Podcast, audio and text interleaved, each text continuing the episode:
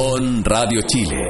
Las opiniones vertidas en este programa son de exclusiva responsabilidad de quienes las emiten y no representan necesariamente el pensamiento de On Radio Chile. La música desde los libros. Narrativa, investigación, historias y poesías. Marcelo Cornejo recibe cada semana a un nuevo autor en Libros que Suenan, un espacio donde los libros cantan. Bajo el manto de un sonido heredado, así surge la naturaleza musical del charango, un cordófono de genética mestiza, cuyo origen comienza a trazarse desde las imponentes alturas del centro surandino. Su viaje histórico, desde una gestación rural hacia un contexto urbano, poseerá distintas rutas, todas enriquecedoras y llenas de anécdotas para una escucha, generosa de absorber, conocer y reconocer los distintos modos de interpretar los sonidos que va a revelar uno de los instrumentos más míticos de nuestro continente. En el territorio centro-surandino que convoca a Perú, Bolivia, Argentina y Chile, este proceso no va a ser una excepción. Mi nombre es Marcelo Cornejo Maco, en los controles Pablo Esquer y Franco Toledo, y esto es Libros que suenan en un nuevo capítulo de esta temporada 2019. De fondo estamos escuchando a los protagonistas de este capítulo, el charango, y su voz fundamental, desde las manos de un invitado muy especial. Antes de presentarlo, quisiera saludar a nuestras y nuestros auditores quienes nos acompañan como siempre en esta nueva casa ahora, un espacio nuevo decidido a recibir las voces de la música local. Estamos en On Radio Chile a través de todas sus plataformas virtuales. Volviendo a nuestro invitado, él es un músico charanguista que viene desde el corazón nuevo, pertenece a las nuevas generaciones. Su modo de entender el instrumento, su interés compositivo y su valioso aporte también como formador lo han hecho parte de los nuevos nombres que nos regala este instrumento. José Escobedo, muy bienvenido a Libros que Suenan. Muchas gracias, Maco. El espíritu del charango, método de estudio. Así se llama el título del libro que vamos a conocer hoy día, un título que se va a lanzar ahora en el segundo semestre de este 2019. Bueno, José, la, suerte de obtener un fondo de la música te permite presentar este trabajo. Eh, cuéntanos un poquito para comenzar a hablar de qué trata este libro a grandes rasgos y qué lo diferencia de los otros libros que existen para charango. Bueno, Mako, este libro tiene particularidades bien especiales de acuerdo a lo que por lo menos yo logro entender. En primer lugar, eh, es una, una visión más, más bien personal que no quiere decir que es la visión de muchas personas, sino netamente mía. Yo de, alguna forma me hago cargo de todo lo que salga en el libro y también me hago cargo de que cada cosa que sale en el libro soy yo el que la está estudiando de alguna forma. No es que el libro yo lo esté haciendo porque en realidad es algo que yo estudié o que yo realmente yo lo manejo. Son contenidos nuevos, son contenidos inéditos que no están de momento. Yo no he encontrado nada igual para el instrumento. Y bueno, desde una mirada ya eh, más bien específica, tiene aproximadamente nueve capítulos capítulos sobre eh, conocimientos generales de música para entender el charango. Tiene capítulos de intervalo donde aparecen cada dedo en donde tiene que pisar cada espacio del charango para estudiarlo más, bien desde un punto de vista técnico, de, de descubrimiento del diapasón.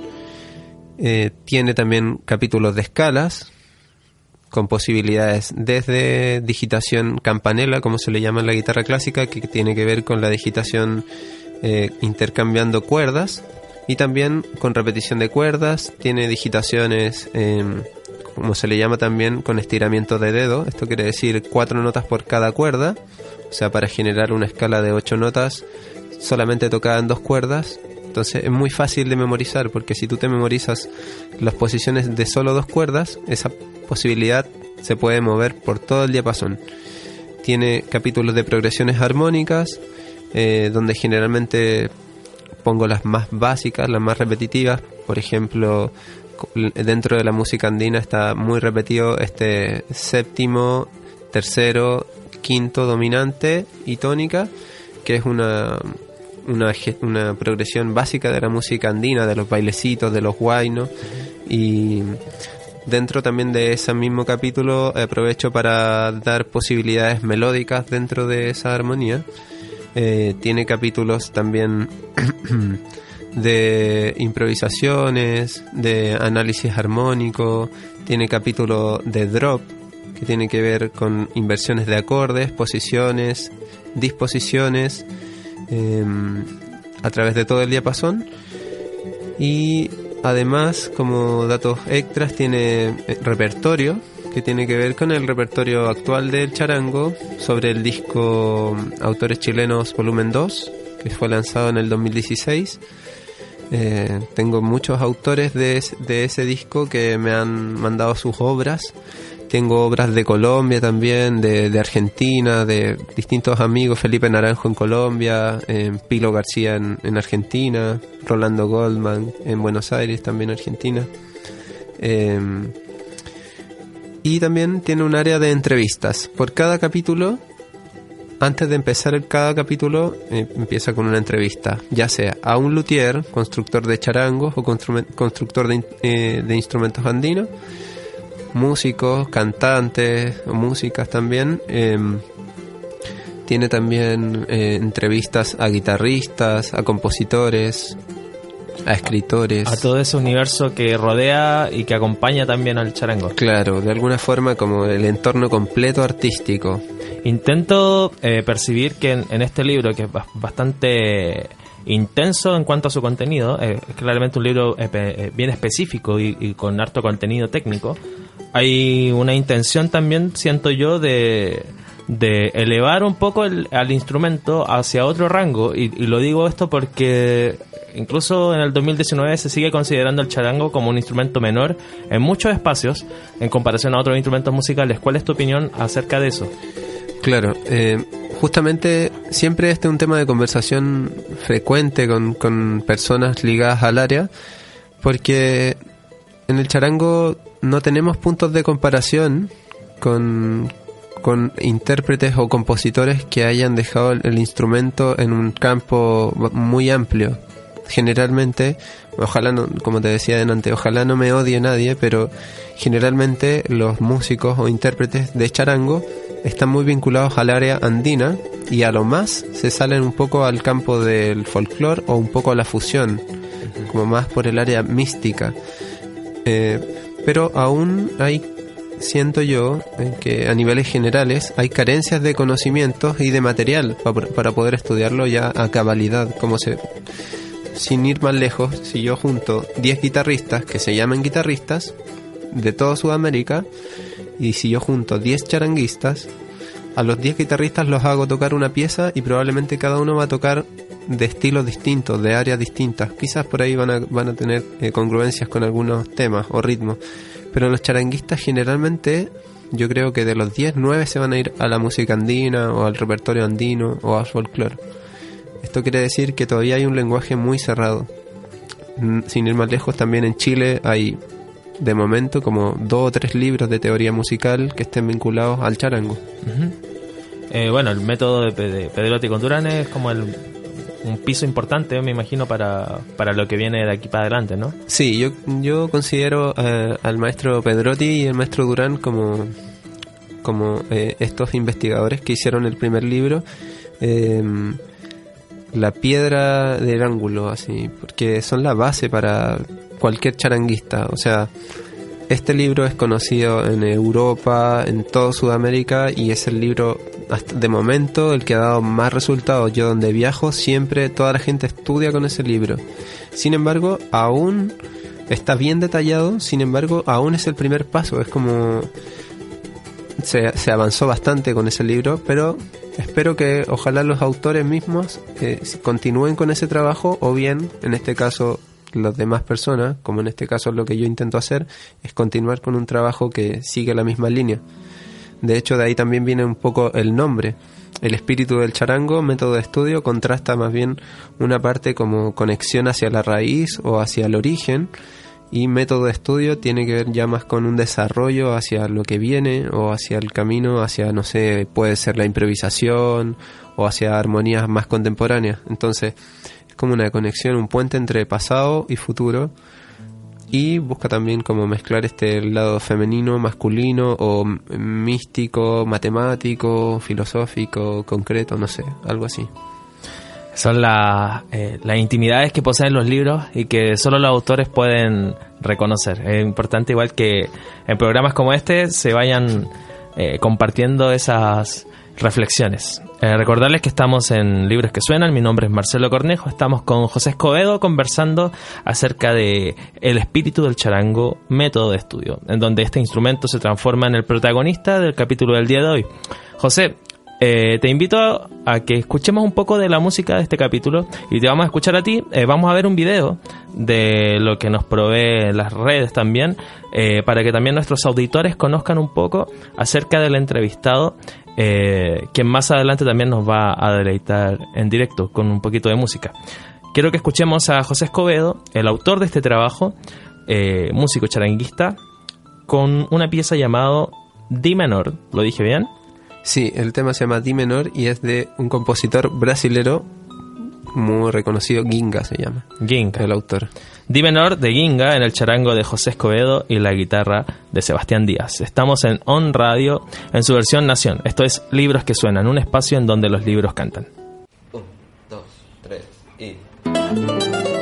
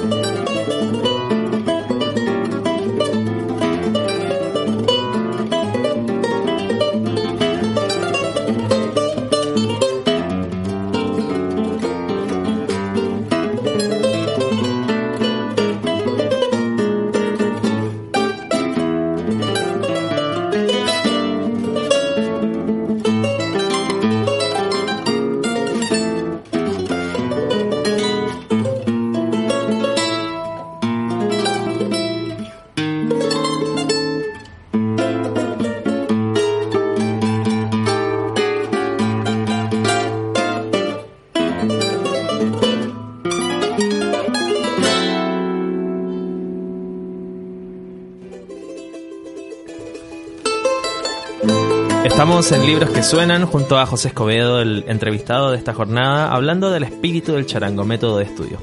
Estamos en On Radio Chile. José, estábamos recién escuchando D menor, eh, que es un muy buen ejemplo, creo yo, al menos en esta versión, de esa dualidad, de esa dupla eh, mágica y mística que es el charango y la guitarra. Eh, ¿Cuál es tu impresión de esto? Eh, de, esta, de, esta dupla y, por qué crees que existe un interés tan grande de los músicos, al menos, y de los compositores para hacer música charango guitarra? Uh, una buena pregunta. Creo que de alguna forma igual es bien práctico, eh, conociendo el charango en sí tradicional, que no tiene mucho cuerpo, como mucho bajo, se necesita de otro instrumento que de alguna forma lo vaya acompañando armónicamente. De hecho, eh, muchos charanguistas de los que tocan, tocan un charango más bien melódico. Por lo tanto, el instrumento que les lleva la armonía es o la guitarra o un bajo. creo que también es muy práctico, o sea, quien no tiene guitarra, los músicos muchos tienen guitarras, pueden ser pianistas, pueden ser vientistas, eh, pero siempre tienen una guitarra porque la guitarra es un instrumento muy portable, no es como un piano. Entonces me imagino que de alguna forma eh, la guitarra es el, el acompañamiento más apto en tu caso, tú trabajas también con guitarristas. Eh, ¿Tú tienes un proyecto de, cuarteto o quinteto, si no me equivoco? Sí, sí. Eh, tenemos un proyecto de cuarteto con dos guitarristas, dos grandes amigos y músicos. El primero de ellos es Melvin Velázquez, que es reconocido como por, por ser un, un guitarrista de Freito Realba, que lo ha acompañado ya 17 años, llevan juntos. Es una gran persona. Melvin se ha grabado con los grandes, con, con Cristian Galvez, por ejemplo, con Chicoria. Em, Chicoria Sánchez. Chicoria Sánchez, Juan Antonio Sánchez, sí. Em, y también está por otro lado Lorenzo Cornejo, también un gran amigo, maestro, em, filósofo diría yo. Lorenzo también escribió un libro de composiciones que se llama mm, Trasandinas. Este, este libro es un, un libro de cinco movimientos, de, es una suite, sí, creo que son cuatro o cinco movimientos de música con ritmos tradicionales y composiciones de él. Nombres bastante interesantes como Valpo Espérame, Achacareado o Buena Bola. Siempre desde la raíz latinoamericana. Sí, sí, tremendo. Y bueno, el otro integrante del cuarteto es Ricardo Villacura, bajista, que ahora también tiene un viaje a Francia por un par de meses, así que lo voy a perder. Pero volverá ahí con mayor conocimiento. Sí, sí. José, eh, con respecto al, libro que, que, estás eh, a punto ya de, mostrar al mundo, eh, este, bueno, lo escribes desde el ámbito más investigativo, pero también desde un corazón de músico, me imagino.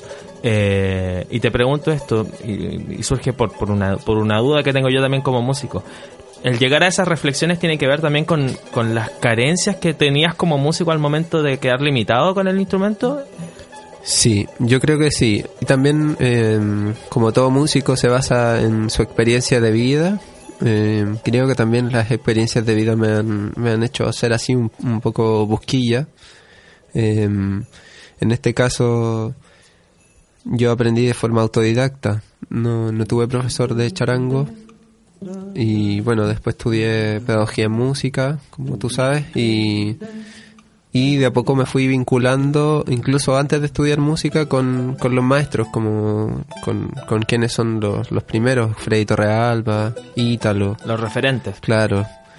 Y bueno, un poco difícil a veces también comprender el charango porque todos tienen visiones distintas, eh, todos quieren estudiar con el mejor, con el maestro, con el grande, pero eh, hay muchas cosas que, que no se que no se han develado todavía que tienen que ver con, con cosas técnicas del instrumento con posturas con una buena eh, con una buena fluidez de la energía al momento de tocar al momento de presionar una cuerda y cuando también uno no presiona una cuerda por dónde está fluyendo esa energía como verle el, instrumento ya como de una forma holística así.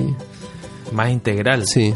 No tan solo como un, objeto para emitir sonido sino más, más, más que eso. Claro entonces de alguna forma yo, yo estaba estudiando ingeniería en tercer año y, y, ya dije, bueno, voy a, voy a seguir la música, pero quiero ser, como, quiero que me vaya bien. Y, y sí, claro, uno estudia algo, tampoco es que haya terminado de estudiar, voy a seguir estudiando, pero eh, uno tiene herramientas nomás. Como que en el fondo el estudiar o el sacar una carrera es no es un, fin, sino es un medio. Claro. Entonces yo me dedico, si bien hago clase en un colegio, en una universidad, pero yo me dedico al instrumento en sí y ese es mi camino. No tengo otro instrumento. Si tú me preguntas, oye, ¿me enseñas algo de saxo, de trompeta? Probablemente sepa algunos detalles, pero si tú me preguntas por el charango, ese es mi instrumento porque yo me dedico todo el día al instrumento. Estoy todo el día pensando en el instrumento, tocándolo, generando un material, entonces es como una extensión de, uno mismo. Y, y, como bien dijiste tú, eh, el charango viene a ser tu, tu voz o, tu, tercer brazo que, que, te va también alimentando y generando nexos con otros eh, caminos de la música. Y tú nombraste también el ámbito pedagógico, eh, que te ha tocado también hacer clases a distintos grupos humanos, niños, jóvenes, eh, universitarios ahora. Y, según tú, ¿crees que existe un interés en las nuevas generaciones, en, estos futuros nuevos músicos, en, en este instrumento? Claro que sí. Sí, el charango, bueno, ya viene hace desde aproximadamente el año 2010 que viene con un boom fuerte en, Sudamérica y, ¿por qué no en el mundo? De desarrollo, ya sea musical, de investigaciones. Eh, por ejemplo, el libro que tú lanzaste, que, que tú escribiste, es una muestra de, de, lo, de la necesidad que hay por develar información, por, por encontrar cosas y, traerlas ahora al presente, mostrar un poco de historia, mostrar lo que viene, como acercarse un poco al instrumento. Este mismo programa ya es un acercamiento. Recordar que el, instrumento igual estuvo en un periodo oscuro en, en Chile, donde estuvo prohibido, donde no se tocaba, donde los músicos tenían que tocar escondidos, juntarse entre ellos. Entonces si bien yo creo que ahora estamos viendo un, proceso bien fuerte de desarrollo del instrumento y de todo lo que tiene que ver con la cultura latinoamericana. Y de la cultura latinoamericana nos vamos a ir empapando. Eh, voy a dar el pie a que sigamos escuchando un poco de música y, mirando también eh, estos videos, aprovechando que estamos en, en streaming acá en On Radio Chile. Estos libros que suenan y quiero mostrarles a ustedes a José Escobedo interpretando una pieza llamada Sincronía. Este video eh, lo grabaste en Colombia. Sí, fue grabado por un amigo francés que conocí allá, andaba viajando grabando y este muchacho especial con todo su equipo, una mochila con todo especial, así la, la, la maquinita para grabar, la cámara, todo. Me dijo, tócate algo, ya. Bueno, toqué un tema mío que compuse también en un momento bien, bien fuerte de la vida, que se llama Sincronía, porque en el fondo está todo como... Todo, cuando uno fluye bien con el entorno, con el instrumento, todas las cosas van fluyendo y uno las va interpretando como que son beneficiosas finalmente para uno un chileno tocando en Colombia grabado por un francés. Vamos a, escuchar y a ver la interpretación de sincronía y ahí vamos a profundizar un poquito en la composición musical. Esto es Libros que suenan, un espacio en donde los libros cantan. Sincronía con José Escobedo.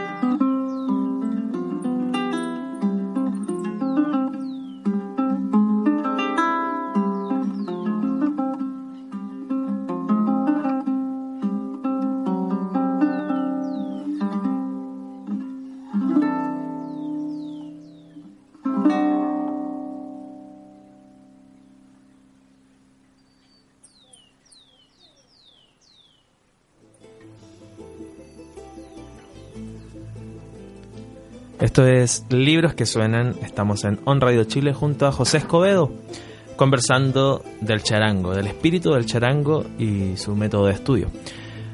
Aprovechando también la instancia de, contarle a ustedes, a nuestros auditores, que José, si bien va a presentar un trabajo como investigador, es también un prolífico músico, eh, compositor, y eso también es una faceta bien interesante al momento de querer eh, escribir un libro. Y te pregunto esto, José, porque recién veíamos un video en Colombia, nos contabas detrás de, de micrófono eh, las intimidades de ese viaje, eh, los colores ocultos que tiene América Latina y que muchas veces se esconden ante otro tipo de realidades que son mucho más plásticas. estos viajes también me imagino que te han, te han marcado y te han ayudado a definirte como el músico y como el ser humano que eres en el siglo XXI. Claro que sí, o sea, de, de acuerdo a lo que hablábamos hace un rato, en el fondo las experiencias te van formando como músico, las visiones que uno tiene, la, la, forma de estudiar, la forma de vivir, la forma de alimentarse, de, dónde vino la plata, de dónde vino la casa, de dónde vino el agua, eh, de dónde vinieron mis zapatillas, todo, todos esos pensamientos que uno empieza a ver eh, por qué estoy acá o para dónde van las personas que están caminando a mi alrededor, por qué miran así, toda esta forma.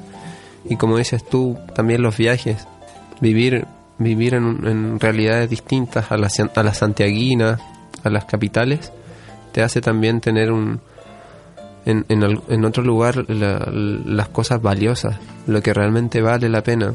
Aquí recién como estábamos hablando, a veces uno se achaca por porque se te cae el celular al agua y, y cagó y, y hay gente que está en, en realidades que nunca han visto un celular, que, que nunca usó zapatilla y que siempre caminó descalzo por la tierra y que no sabe lo que es un resfrío, por ejemplo.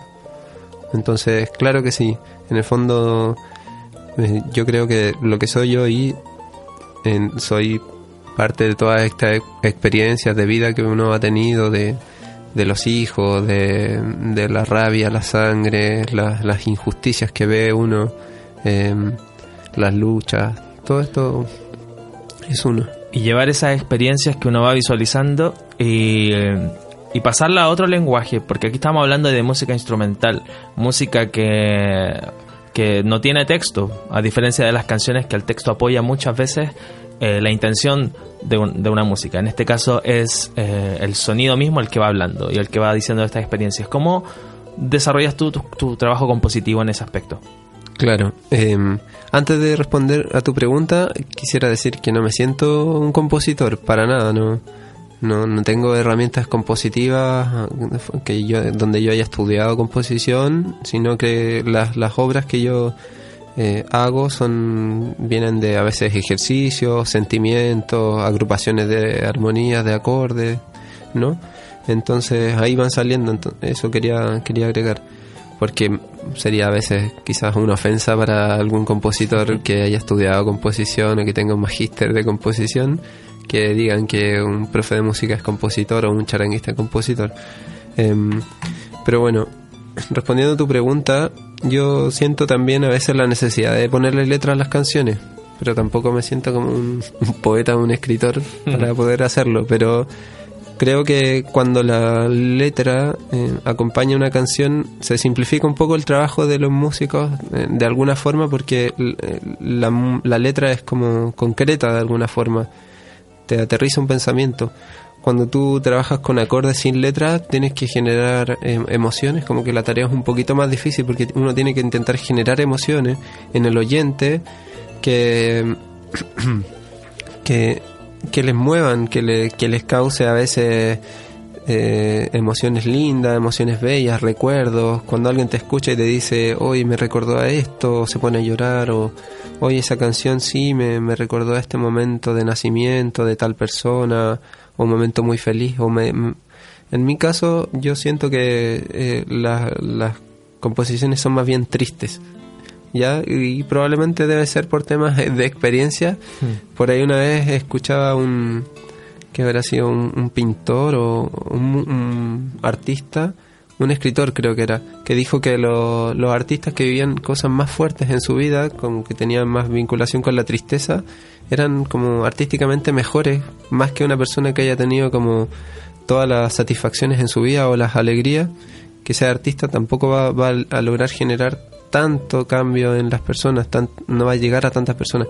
Bueno, es una visión de él, pero también yo la puedo compartir un poco porque si bien a veces la vida se torna un poco difícil, y no solo porque el, entorno social es difícil, sino porque también uno interpreta estas cosas desde donde está como que algo es muy difícil. Por ejemplo, en mi caso, para mí lo más difícil que me ha tocado vivir es el tema de la hospitalización de mi hija, que fueron casi tres años yendo al hospital todos los días y saliendo del hospital con ella adentro, conectada en máquina.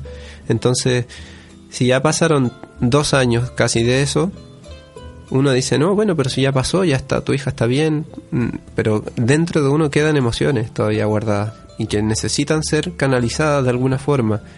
No necesariamente con música, también puede ser con ideas, con pensamientos, con deporte, con arte.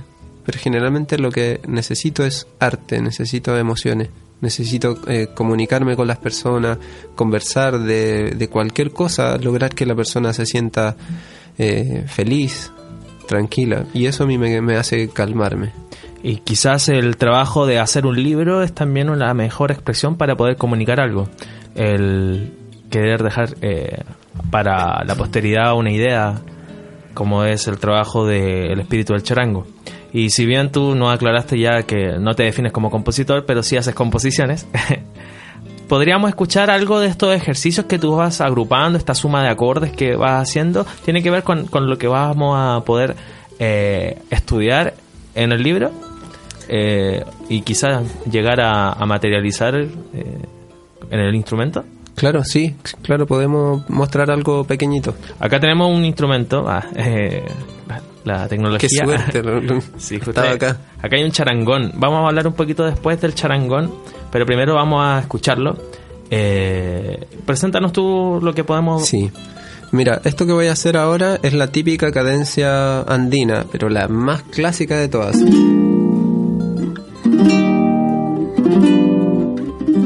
Si yo la toco en un rasgueo.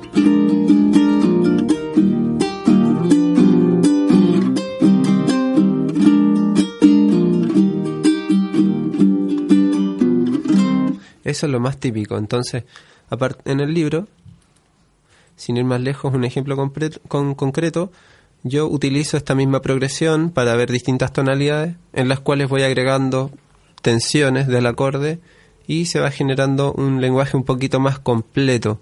Ya, ya no, no hablamos de triadas de acordes de tres notas, sino hablamos de tétrada o de pentada. Mm. Eso. Por ejemplo, ahora lo voy a hacer una vez normal y cada vez le voy a ir agregando un par de cositas.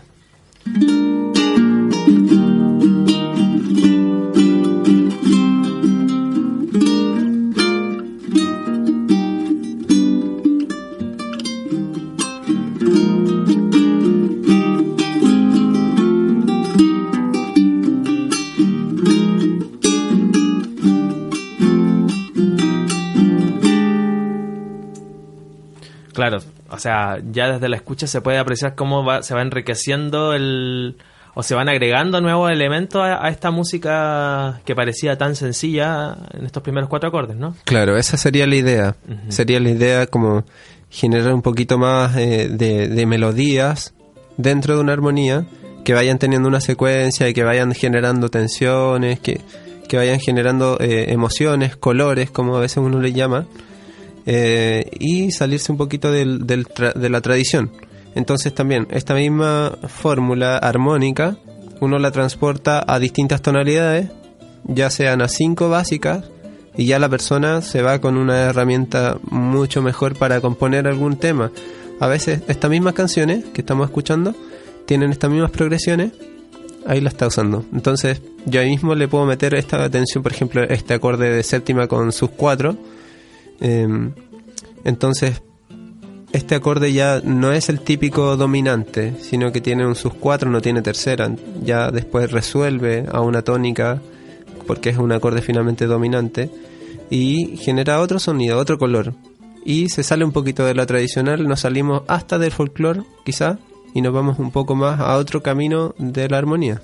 Puede ser más contemporáneo o jazz, si se le puede decir. Más ligado al jazz también. Sí. Perfecto. Acá tenemos un instrumento llamado charangón. El charangón es una especie de hermano, no sé si mayor, porque no sé si viene antes, pero en cuanto a tamaño, definitivamente es el hermano mayor del charango, ¿cierto? Eh, ¿Qué nos puedes contar de ese charangón y, también del aspecto de, la lutería de ese instrumento? Em, sí, el charangón eh, todavía no está tan definido, hay muchas afinaciones. De hecho, la que yo ocupo no la he visto, creo que la vi en Quique Cruz, el maestro charanguista. Em, la más tradicional es similar, sí, no, sí, si, mi, si, sol, re. Esa es la más clásica, que es un mi menor, 7. Eh, también está la relafado, que también es una, una... Esas dos son las más típicas que hay de charangones. En para las personas que no saben, es un instrumento de, morfología igual al charango, un poco más grande, de diapasón más largo, eh, que se afina como, se, como está una quinta más grave, lo que permite que también haya una sonoridad más baja, ¿ya? Em, y en mi caso, este particular charangón que tengo es construido por el luthier Roberto Hernández, maestro chileno, em, el cual yo lo afino en do menor, sol, do, sol, mi bemol y si bemol, es un do menor 7, y además en la cuarta cuerda y la quinta cuerda le añado una cuerda de guitarra, una quinta, una cuarta y una quinta respectivamente. En la cuarta del charangón le pongo una cuarta de, guitarra y en la quinta una quinta. Para que tenga una sonoridad aún más grave. Sí, eso lo que hace en el fondo es que el ámbito que tiene que ver en definición musical. El ámbito es como la nota más aguda hasta la más grave. En un charango normal o en un charangón es más o menos dos octavas o dos octavas y un poquito más. Y con este nuevo cambio que yo le hago se agranda de una a tres octavas y media casi. O sea, ya tienes un poco más de posibilidades de bajo y de melodía en los agudos. Y en ese aspecto podríamos escuchar algo un poco más ligado al charango, más melódico desde el charangón. Claro, claro. Sí, veamos.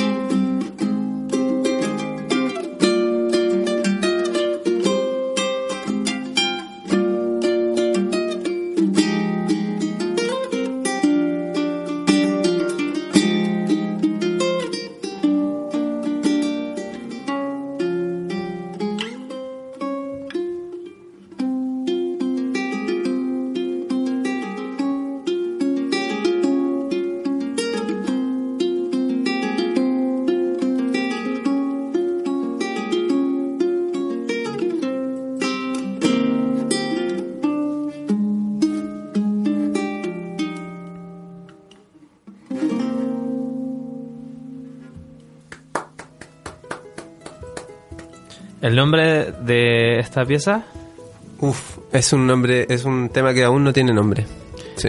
Em, bueno, agradecer ese sonido desde la voz del charangón. Estamos en Libros que Suenan, conociendo el espíritu del charango desde la voz de José Escobedo y su nuevo trabajo, su método de estudio.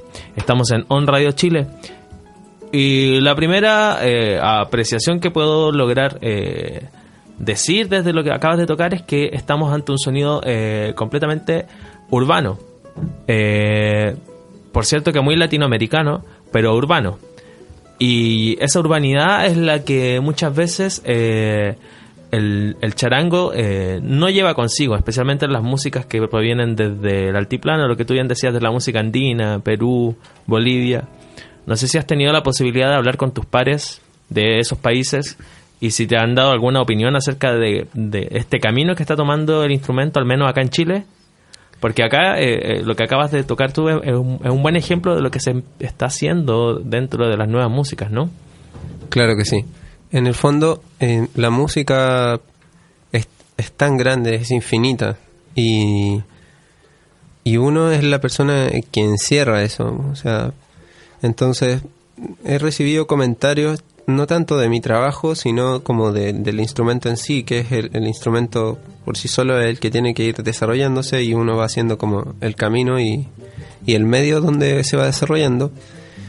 Pero sí, eh, todos concuerdan con que es necesario, aunque la mayoría de las personas siguen generando material para personas que no, no saben nada y quieren aprender pero sí hay, en todos tienen eh, la misma coincidencia en que necesitan desarrollar el instrumento porque, sin ir más lejos, en el año 91, en Buenos Aires, se integró el charango a la orquesta y sigue estando ahí en la orquesta, pero en ningún país el instrumento se ha integrado como un instrumento oficial de la orquesta o tampoco se imparte en universidades. Ya en Colombia se estudia charango eh, en una universidad para poder ser intérprete de charango. Hay universidades acá, yo trabajo en una de ellas donde se estudia cuerdas latinoamericanas, eh, pero el charango en sí todavía no es una opción para poder estudiarlo. O sea, eh, en el fondo es una especie de problema latinoamericano en reconocer a sus instrumentos como eh, no solo como parte del patrimonio, sino también como parte del desarrollo de las músicas de cada uno de estos países, porque de cierta forma el camino ya está, está más que hecho, hablando más de 50, 60 años de música, al menos en Chile, con este instrumento. Claro que sí. O sea, yo no, no, no entiendo a veces las personas, por ejemplo, que se ponen a estudiar violín, no sé, 15 años, 14 años, y no se van a estudiar a Europa, porque en Europa me imagino que están los grandes del violín. El charango acá en Chile, ni en Bolivia, ni en Perú, ni en Argentina se puede estudiar charango. Y el instrumento se desarrolla más acá que en otros países. Entonces, faltan caminos todavía que se tienen que ir desarrollando. En este caso, el libro es solamente un camino de mucho más que pueden trazarse. Yo no, no estoy acá mostrando el, al el dios del instrumento, ni el, único libro, ni el mejor libro. Solamente es una línea que tiene orientación hacia la improvisación, hacia el conocimiento detallado del diapasón, hacia el conocimiento de la armonía. Probablemente va a ser un volumen 1 de otros libros que voy a seguir sacando, pero, pero este es una línea de las posibles. Y esta línea dentro del gran trazo de las posibles que hay en Chile eh, tiene que ver también con el desarrollo de, los distintos músicos y compositores para charango en Chile. Y vamos a escuchar un tema eh, que pertenece a un disco fundamental de la música para charango, me refiero a charango autores chilenos, en este caso el volumen 2, en el cual tú fuiste parte. Eh, delante hablaste un poquito de él. Vamos a escuchar el tema y después vamos a profundizar acerca del charango en Chile, de los músicos y los principales exponentes. Vamos a escuchar entonces la pieza Tonadita de José Escobedo en el disco Charango Autores Chilenos, volumen 2.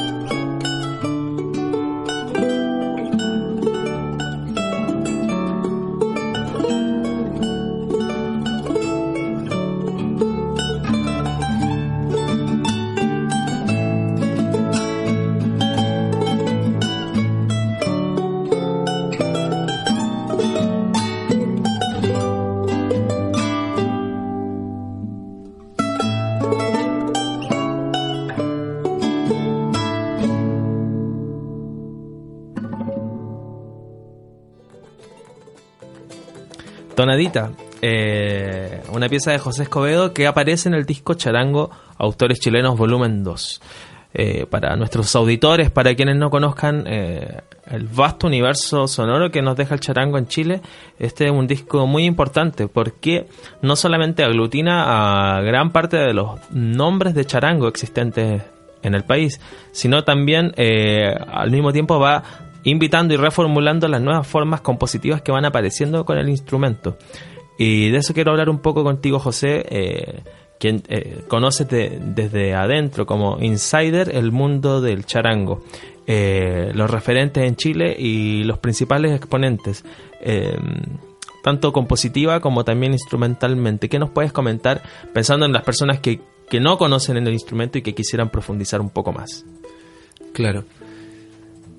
Bueno, en referentes al charango en Chile, de los primeros está sin duda Freddy Torrealba, un maestro bastante joven de la generación de, de los charanguistas más jóvenes, eh, junto con Italo Pedrotti. Ellos dos son los que renovaron como el, repertorio de, charango en Chile.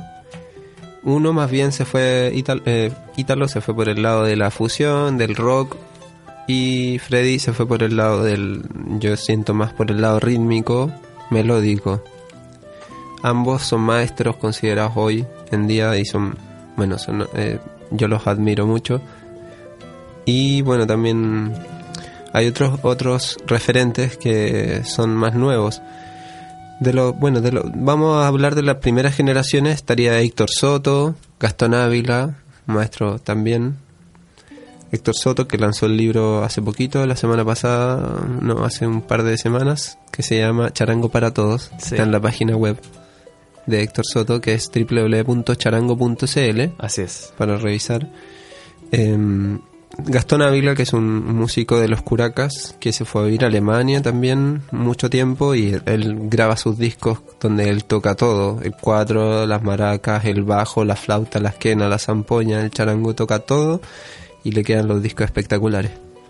Eh, y bueno, también la generación ya de los jóvenes, donde está Camilo Gómez. De tus contemporáneos, tus pares. Claro, contemporáneos en edad también y en, y en época. Em, Camilo Gómez, Fabián Durán, eh, Fernando Charanguito, está la Valentina Soto. Em, me gusta también la idea siempre de descentralizar el, charango, pero es muy difícil porque tampoco los conozco. Por ejemplo, conozco a Cristian Leiva del sur, Está Daslav Suljevich en Antofagasta. Sí, él también en Antofagasta. Eh, están los Taitachuri también en Antofagasta. Javier, que se llama el charanguista. Toca con su padre, tocan espectacular. Em, hay harto nombre. Hay harto nombre, pero siempre tratando un poco de descentralizar. Acá en Santiago, ¿quiénes están? Está Franco Silva, un amigo querido. Eh, está el, el, Aníbal también. Aníbal Lagos. Eh, probablemente se me queden ahí, pero varios, pero creo que ellos son, serían como de alguna forma también mis propios referentes. Ah, me gustaría mencionar, yo creo que el mayor de ellos, de los que yo, de, de una perspectiva personal, el maestro Baldo Delgado, que es chileno, pero que se desarrolló su carrera artística en Argentina. Él para mí hoy en día es el mayor referente que yo tengo de charango. Logró grabar seis discos antes de tener un accidente en donde fallece a los 40 años en el año 2008. Mira, es un nombre que no aparece mucho en, en, los, en los títulos de charango, no es muy masivo, así que es importante mencionarlo. Sí, de alguna forma, antes de, pasar a la siguiente pregunta, eh, él es él es mi referente porque porque él, él, desarrolla el charango desde un punto de vista armónico y también el área de la improvisación. Hace música con Facundo Guevara, un percusionista, y también con Cardoso en sus comienzos, un guitarrista, Edgardo Cardoso. Eh, forman un trío espectacular de música mm, muy rara para charango y bueno, va siguiendo un camino también de misticismo en el charango. Tiene disco, un disco que se llama Plexo, por ejemplo, donde sus temas eh, se llaman Respirar, eh, se, se, llama Conecta Umbilical o eh, El Retorno de los Amautas. Tiene puros nombres bastante especiales, que significa que este ser probablemente desarrollaba áreas eh, importantes de, de la conciencia humana, como del pensamiento, del autoconocimiento, de probablemente una alimentación sana o trabajo con plantas medicinales. También me, me hace pensar mucho. He investigado mucho sobre su vida y no, no he podido encontrar mucha información porque se fue muy pequeño a vivir a Buenos Aires y ya un poco más grande se fue a vivir a, a Córdoba o Mendoza, Mendoza. Y ahí en Mendoza se desarrolló. Estamos viendo Sí. Algo en- de lo que hay en internet también. en- claro, en un viaje falleció con su con el bajista del grupo que tenía 28 años, así un tremendo músico y Y con toda una vida por delante para poder... tremendo, alcanzó a grabar seis discos. Yo tengo los seis discos y si alguien me quiere contactar ahí por algún medio puedo enviarlos sin ningún problema para, para compartir y ahí descargar. Buenísimo. El charango a la chilena tendrá como principal característica la permeabilidad estilística a la cual se va a ir viendo inmerso. El uso académico va a vivir en contacto con el uso popular. Dentro del uso popular los brazos van a ser variados según sea la necesidad interpretativa. La influencia, que puede ser positiva o negativa, de la historia política y social del instrumento, también ese curioso predominio de charanguistas hombres ante mujeres, entre otros, van a otorgar al charango chileno una identidad política expresiva que se representa a través de una historia que tiene trazos vastos y variados que se van a delinear hasta el presente como un gran cúmulo dinámico sin punto final. José, para terminar, si tuviésemos que delinear un imaginario de este instrumento para los próximos 50 años más, imaginemos, hagamos esta hipótesis, este sueño, ¿cómo te imaginarías que pasaría o que ocurriría ese panorama del charango en Chile? Uf, es una buena pregunta porque no había pensado en eso. O sea, a veces pienso en 50 años más, pero desde el punto de vista planetario, como de, de salud ambiental y todo eso. Pero con el charango no lo había pensado. Bueno, si lo tuviera que decir, creo que el charango ya va a estar quizás en, más en, en las academias. Em, Probablemente se va a poder estudiar, va- como se ha visto ahora, desarrollo, desarrollo de charango fretless o charango que, eh, eléctrico. Eso ya va a ser más común, quizás charango tocado con arco, Ganándose un espacio. ganando espacios distintos. También eh, no olvidar también que existe toda una línea de la música a veces electrónica que también usan charango con un pedal, entonces tocan dos acordes y, y eso lo mantienen durante mucho tiempo y lo van mezclando con teclados, con distintos sonidos. Entonces, y eso se está llevando harto para Europa. Eso allá vende un montón, ¿ya? Eh, He tenido la suerte de, de- conocer a personas que se dedican a eso y que toman clases conmigo y se llevan justamente eh, herramientas para ese área.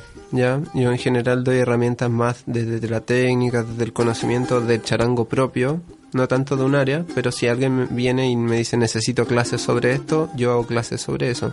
Entonces, creo que de aquí a 50 años el charango va a estar así ya lo van a conocer mundialmente. En, en Chile pasa mucho que como la gente no tiene tanta cultura musical ni artística, eh, ve el instrumento y te dice, ah, una guitarra chica, o ah, un ukelele. Entonces, claro, yo paso meses y meses y hasta años encerrado estudiándolo, escribiendo cosas, y viene alguien y me dice, oh, y un ukelele. Entonces, a mí no me da nada. Hay gente que me dice, no, tenés que pegarle, tenés que hacer esto. No. Como a mí no me da nada, sino que falta, falta, y hay un camino todavía largo por trazar que tiene que ver con la vinculación hacia las cosas. Porque si bien el charango en sí se puede desarrollar, pero en solamente para los charanguistas. Entonces, hay que desarrollar caminos que acerquen a la gente con el instrumento. Ah, hay que hacer música bonita, música simple, que genere emociones, pero también hay que desarrollar el instrumento por otro lado. Hay que tratar de buscar ahí equilibrios. Y yo creo que ese equilibrio, eh, ojalá sea el camino el que yo es el camino que yo quiero tomar. Porque hay veces en que me he encontrado con otros maestros y me dicen, no, es que tú no puedes tocar charango si no sabes calampeo o no sabes bien hacer un guayno. Lo que me parece hermoso y muy respetable, pero en mi caso yo lo tomo desde otra desde otro lado. Yo a mí me gusta el área armónica del instrumento, el área de emociones. Entonces, yo a una persona siempre lo explico así. Yo a una persona le digo, haz, haz un trote o haz como hace el camión del gas y ahí tenéis un guayno en el charango. Ahí tienes un no necesito ponerte ahí eh, dos corcheas y una negra o dos semicorcheas y una corchea, así como tan teórico para poder explicar un guayno. Para mí es tum, tu, tu, tum, tu, tu, tum, y ahí está el guayno. Es más sensitivo. Es mucho más sensitivo, más simple, más sencillo. Entonces creo que el charango, mm, como bien ha tenido un boom, y hay muchos jóvenes que lo están tocando, probablemente se va a seguir impartiendo más en, en niños. Sin- Por ejemplo, en mi caso yo le hago clases a mi hija eh, de charango, tiene 7 años y toca arpegios, toca posturas. Entonces creo que sí, que, que viene un buen camino para el instrumento. Y de alguna forma estamos sentando las bases un poco de lo que hay, de, de lo que se va, de lo que va a ser. con estos trabajos, con Sí. estos libros, en un capítulo en donde quisimos también eh, darle eh, el protagonismo a, a los autores que hablan desde la música como músicos, como profesores de música también, no necesariamente como exclusivamente investigadores. Así que muy agradecidos eh, a nombre de On Radio Chile de tenerte acá, José Escobedo, desearte lo mejor como, como músico, como profesor y como autor también de este nuevo trabajo que se viene en el segundo semestre, El espíritu del charango, método de estudio. Muchas gracias, José. Muchas gracias, Marco. Muchas gracias a On Radio por la invitación. Gracias por el espacio de difusión también de, de lo que es el arte y la cultura y la música también andina, folclórica y los instrumentos latinoamericanos que necesitan también buscar ahí espacios de difusión. Y aprovechar estos últimos dos o tres minutitos que nos quedan para despedirnos escuchando un poco más de la voz del charango desde este charangón que nos trajiste tú el día de hoy también. Nosotros nos encontramos eh, la próxima semana, como siempre, con un nuevo libro, con un nuevo autor, conversando desde los libros hacia la música. Estos libros que suenan en un espacio en donde los libros cantan. Muchas gracias. Muchas gracias.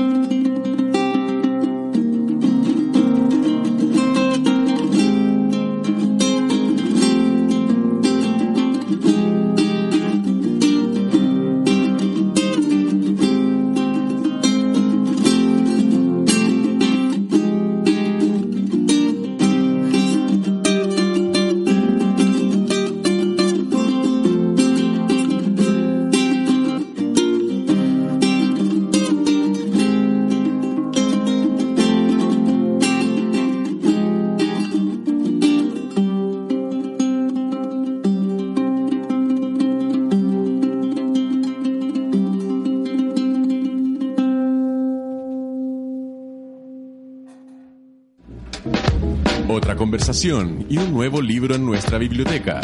Se acaba Libros que Suenan.